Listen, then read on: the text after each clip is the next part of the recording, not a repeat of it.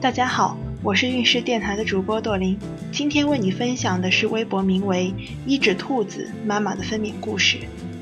二零一二年生了头胎女儿，从发动到出生整整二十四个小时，开指的时候疼得打滚，因为开指慢，一直在医院病房外的走廊被拖着走路，妈妈和婆婆扶着我，老公端着小板凳跟在后面，一疼起来站不稳，马上坐下。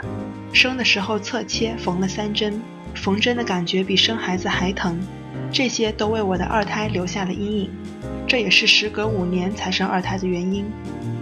怀二胎的反应也与头胎不同，大概是因为二胎大部分是在夏天，什么都吃不下，不喜欢吃肉就吃各种水果，喜欢吃酸的，而且孕吐很严重，一直吐到五个多月才好转。怀孕的过程算是顺利。就是容易肚子疼，稍微走几步就隐隐作痛，医生也说不出原因。因为头胎的阴影，我就一直想要剖腹产。虽然如此，但是天天在微博上看了宝妈们的顺产日记，所以也做好了顺产的准备。到了孕晚期，宝宝胎动特别多，每天都很活跃。十月二号已经是三十八周的第五天，宝宝从前一天晚上开始就不怎么动，吓得我直奔医院。因为国庆放假，门诊胎心监护不开，去住院部做了胎心监护。躺在病床上特别忐忑，因为临近生产，我逃避了大半年的顺产还是剖腹产的问题，不得不正视。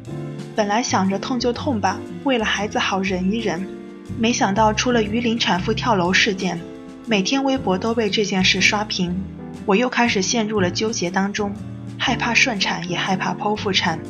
每晚失眠，特别焦虑。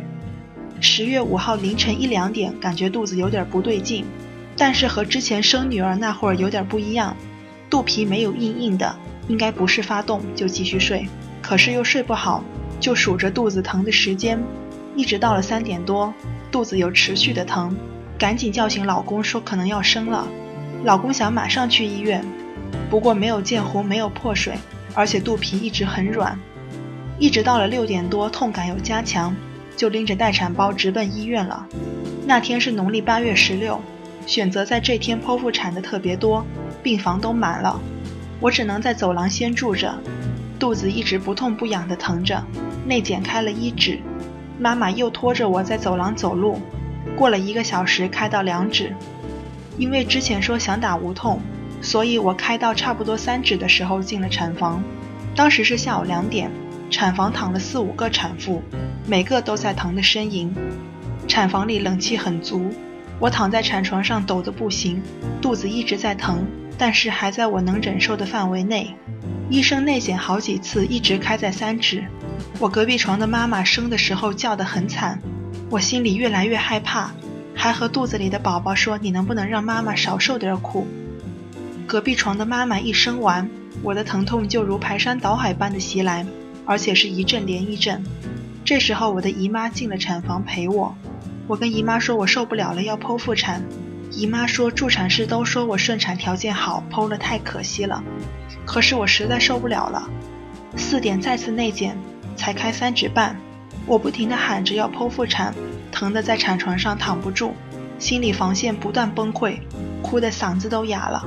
助产士给我人工破水，过了一会儿开到四指。我发信息给老公说，我受不了了，一定要剖。老公在外面急得跳脚，联系麻醉师，联系医生。产房里，姨妈和助产师跟我说，现在剖已经来不及了，已经五指了，还喊来了医生给我做思想工作。但是我根本听不进去，一直狂喊要剖腹产。然后外面待产的妈妈们集体被我吓到了。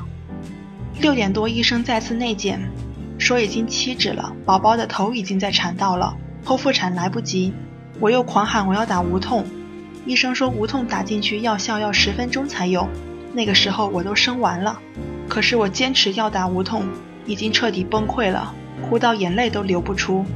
麻醉师刚弄好麻药，助产士就说别打了，已经十指了，然后我就正式开始生。助产士说让我好好配合，保证十五分钟之内能把宝宝生下来。